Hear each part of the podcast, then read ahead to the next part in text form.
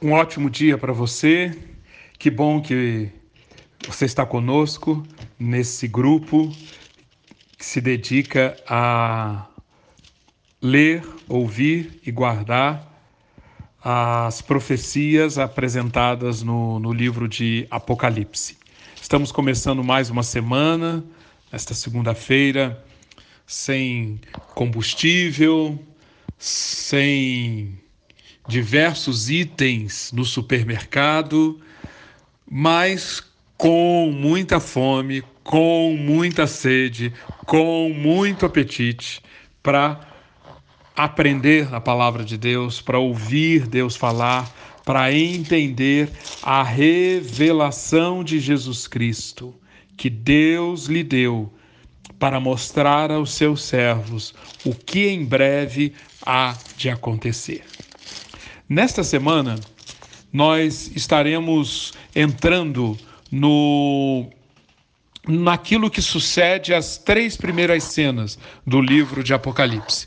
Nós estudamos até aqui então a cena 1, Apocalipse 2 e 3, a cena 2, quando nós vimos os seis selos, e mais recentemente, na semana passada, a terceira cena, com o toque das trombetas.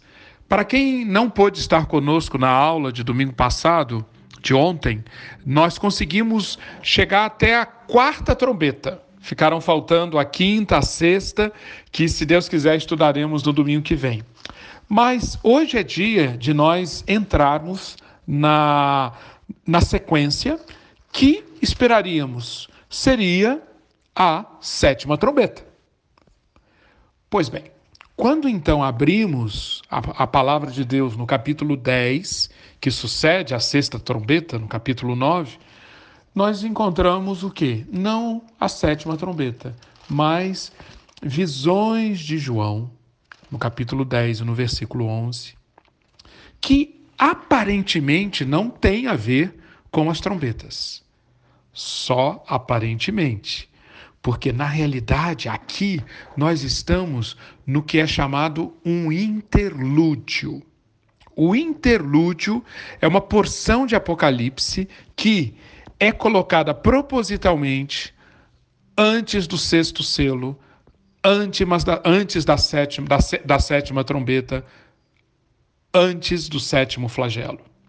Esse interlúdio é para ressaltar determinados aspectos que vão fazer muita diferença no que acontecerá na sequência. Por exemplo, a, a, sétima trombeta vai tocar, final do capítulo 11. O que é importante visualizar, o que é importante ser enfatizado antes que a sétima trombeta toque? Esse é o objetivo desse interlúdio que começa no capítulo 10. Mas antes de nós lermos e comentarmos esse interlúdio, deixe-me propor a você, deixe-me fazer um outro interlúdio, um outro parênteses e comentar com você um pouco do que está acontecendo nesses dias em que o país está tão perplexo é, com o que foi desencadeado a partir da greve do, dos caminhoneiros. É, aumentou muito nesses dias a sensação de descontrole, a sensação de surpresa, de perplexidade. Como que nós chegamos até aqui? O que acontecerá a partir daqui? Pois bem, eu quero sugerir que você não perca a oportunidade de linkar, de ligar o que está acontecendo à nossa volta nesse momento com a mensagem de Apocalipse. Porque sim, Apocalipse now, Apocalipse agora significa que você usa estas profecias, usa esta revelação para você ter uma luz para se guiar no agora, no aqui, no seu dia a dia. Pois bem, eu quero fazer alguns comentários bem rápidos sobre o que, que está acontecendo no nosso mundo agora uh, e para fazer a ligação com a mensagem de Apocalipse. Um, um, um, do, um, um, economista chamado Joseph, perdão, Michael Spence, vencedor do Prêmio Nobel de Economia de 2001, ele ele tem proposto que tantas coisas que estão acontecendo no nosso mundo no momento que dão a sensação de turbulência, sensação de que estamos sendo chacoalhados no mundo. A, a eleição do Donald Trump, a saída da, do Reino Unido da, da comunidade europeia, as crises das moedas de diversos países emergentes, enfim, uma série de, de, de acontecimentos que estão, que estão sendo verificados no mundo. De acordo com ele, é claramente um momento em que a ordem econômica global, criada depois da Segunda Guerra Mundial, está se desmanchando. E não está claro qual será a nova ordem que a substituirá. Se você andar um pouco no tempo para trás, você vai saber que logo depois que acabou a Segunda Guerra, em 1945, nos anos seguintes, o, o mundo desenvolveu, desenvolveu uma série de mecanismos, uma série de modelos para estimular um crescimento acelerado para compensar os efeitos devastadores da Segunda Guerra. Sim, foi uma ordem econômica global que foi instaurada e que trouxe muito sucesso do ponto de vista econômico para a Alemanha, para a França, diversos países na Europa, diversos alguns países na Ásia, Estados Unidos, e depois de um tempo fez com que os próprios países emergentes, como o Brasil, também se desenvolvessem bastante. O que o, Michael Spence está dizendo é que estamos assistindo um momento em que esse modelo esgotou-se. Esgotou-se. E o que ficará no seu lugar? Nós não sabemos. Mas com certeza, com certeza, haverá uma reacomodação de camadas. Ele mesmo chega a dizer que isso é semelhante a terremotos. Por quê? Com a maneira como o modelo econômico do pós-guerra se desenvolveu, isso criou diversas falhas sísmicas que provocam esses terremotos que nós estamos assistindo na economia, na política, crise de representatividade, crise econômica, crise de modelos culturais crises de conflitos entre etnias, entre raças, crises de diversos tipos. Pois bem, eu estou chamando a atenção para isso, para, em primeiro lugar, para que você enxergue esse momento que nós estamos vivendo globalmente e as perspectivas do, sobre o que vem por aí. E, no, e o Brasil, obviamente, o Brasil faz parte desse mundo globalizado. Essas, esses efeitos sísmicos nos atingem e isto se mistura a crises que são próprias do Brasil, que são nossas. Por exemplo, o que foi desencadeado a partir da Operação Lava Jato. Nos últimos anos, o que a Operação Lava Jato trouxe dos inúmeros esquemas de corrupção, de roubo, de, de apropriação do Estado. E, e, e, a maneira como isso deflagrou uma série de crises entre, entre os poderes, o poder executivo sendo denunciado, vários membros do poder executivo, o poder legislativo, o próprio poder judiciário tentando se achar em meio a tudo isso. Onde que eu quero chegar? Ah, nós devemos levar muito a sério as palavras de Pedro na sua primeira carta. Irmãos, não estranhem o fogo ardente no meio de vocês. Não estranhem o fogo ardente. O mundo em crise não é, não é uma anomalia. É da natureza desse mundo que nós estamos, que nós conhecemos. E as crises só não são mais contundentes, só não são em maior frequência, só não são mais devastadoras, porque a mão de Deus restringe em grande parte a loucura dos homens. Por isso que o Salmo 11 vem muito a calhar nesse momento. Quando os fundamentos estão sendo destruídos, o que pode fazer o justo? Salmo 11, versículo 3. quando os fundamentos estão sendo destruídos, que pode fazer o justo?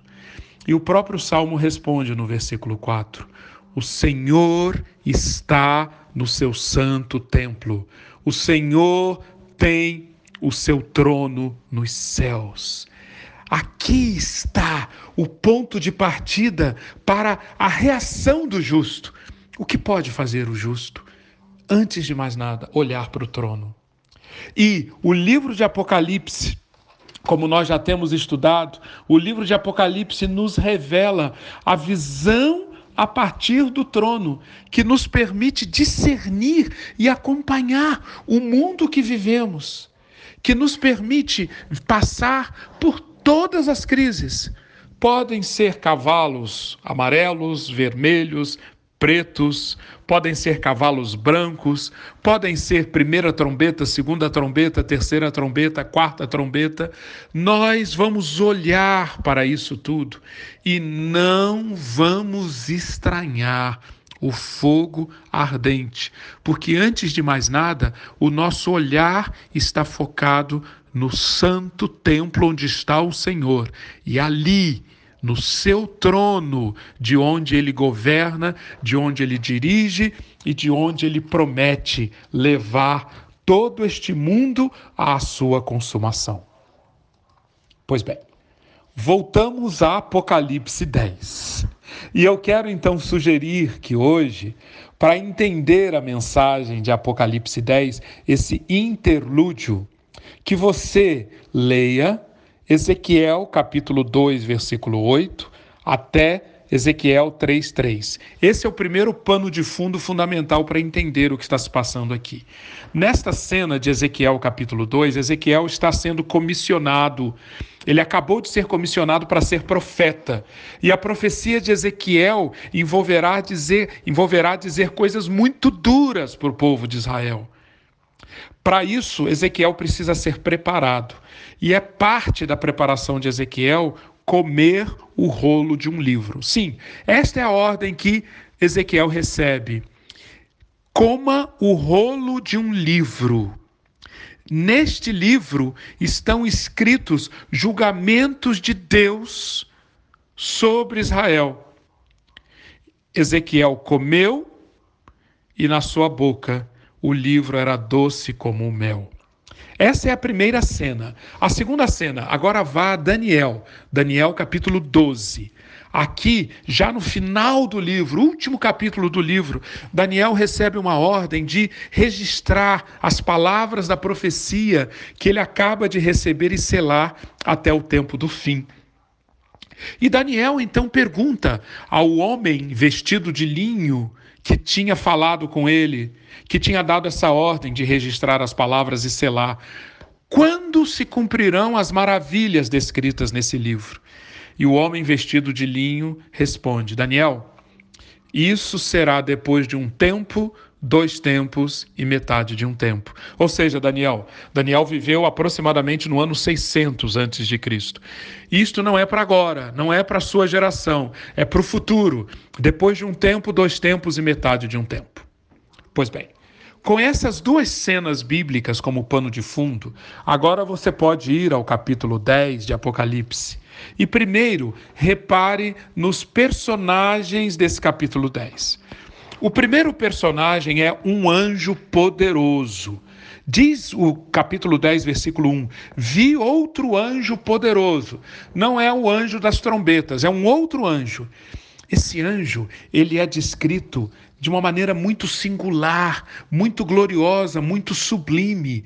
É de prender a respiração, imaginar o que João viu. Ele estava envolto numa nuvem, havia um arco-íris acima, de, acima de, da cabeça do anjo. A face dele brilhava tanto que era como o sol, as suas pernas eram como colunas de fogo. Ele colocou o pé direito sobre o mar e o pé esquerdo sobre a terra e deu um alto brado, e a sua voz era tão impactante que parecia um rugido de leão. E esse anjo fez um julgamento solene prometendo que o fim estava chegando no nome do Deus eterno. Na sequência, eh, depois do anjo, eu gostaria que você reparasse no segundo personagem, os sete trovões, versículo 4. É. Quando o anjo bradou, os sete trovões falaram. O que, que é trovão falando? Use a sua imaginação, mas é o que está escrito aqui. Sete trovões falaram. E ao, e ao falarem, João entendeu o que os sete trovões falaram. E quando João estava prestes a registrar, a escrever, uma voz dos céus ordenou que João parasse. Não, não escreva, cele, apenas coloque um selo no que disseram os sete trovões. Vamos ao terceiro personagem? O terceiro personagem é um livrinho, sim. Esse livrinho aparece no versículo 2. Aquele anjo todo-poderoso segurava um livrinho. Não é a mesma palavra para o rolo do livro que apareceu no capítulo 5, o livro com os sete selos. Agora é um livrinho. E João, depois de ver esse livrinho na mão do anjo, ele recebe uma ordem: pegue o livro, esse livrinho, pegue e coma-o. Percebe a semelhança com Ezequiel 2? Pegue-o e coma-o. Ele será amargo em seu estômago, mas em sua boca será doce como o mel. João pegou o livrinho da mão do anjo, o comeu e, de fato, na boca era como mel, no estômago ele ficou amargo. Pois bem, depois de acompanhar esses personagens, agora é hora de você atentar para as mensagens que são apresentadas através desses personagens. Primeiramente, a mensagem que aquele anjo poderoso apresenta. Note o que ele diz, que está no versículo 6 e no versículo 7. A mensagem que o anjo tem a dizer é: debaixo de um juramento solene, em nome do Deus eterno. A mensagem é: não haverá mais demora. Você percebe o contraste com Daniel 12? Daniel 12, o, o homem vestido de linho diz para Daniel: Isto não acontecerá agora, Daniel. É depois de um tempo, dois tempos e metade de um tempo.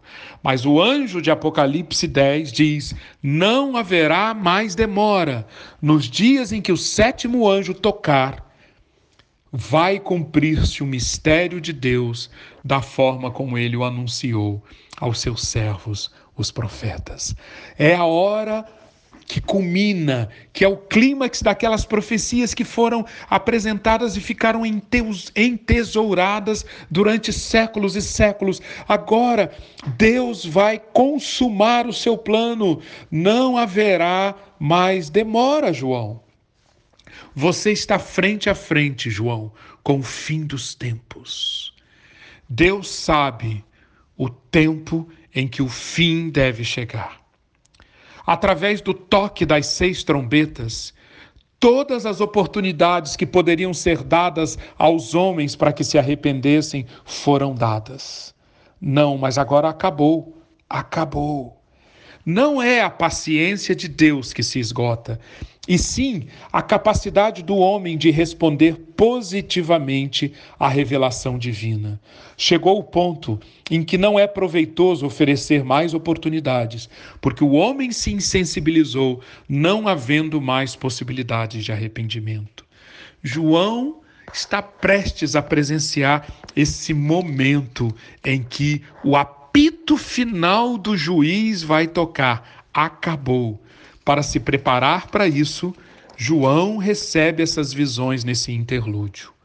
Mas além disso, devemos atentar também para o que acontece na cena de João comendo o livrinho.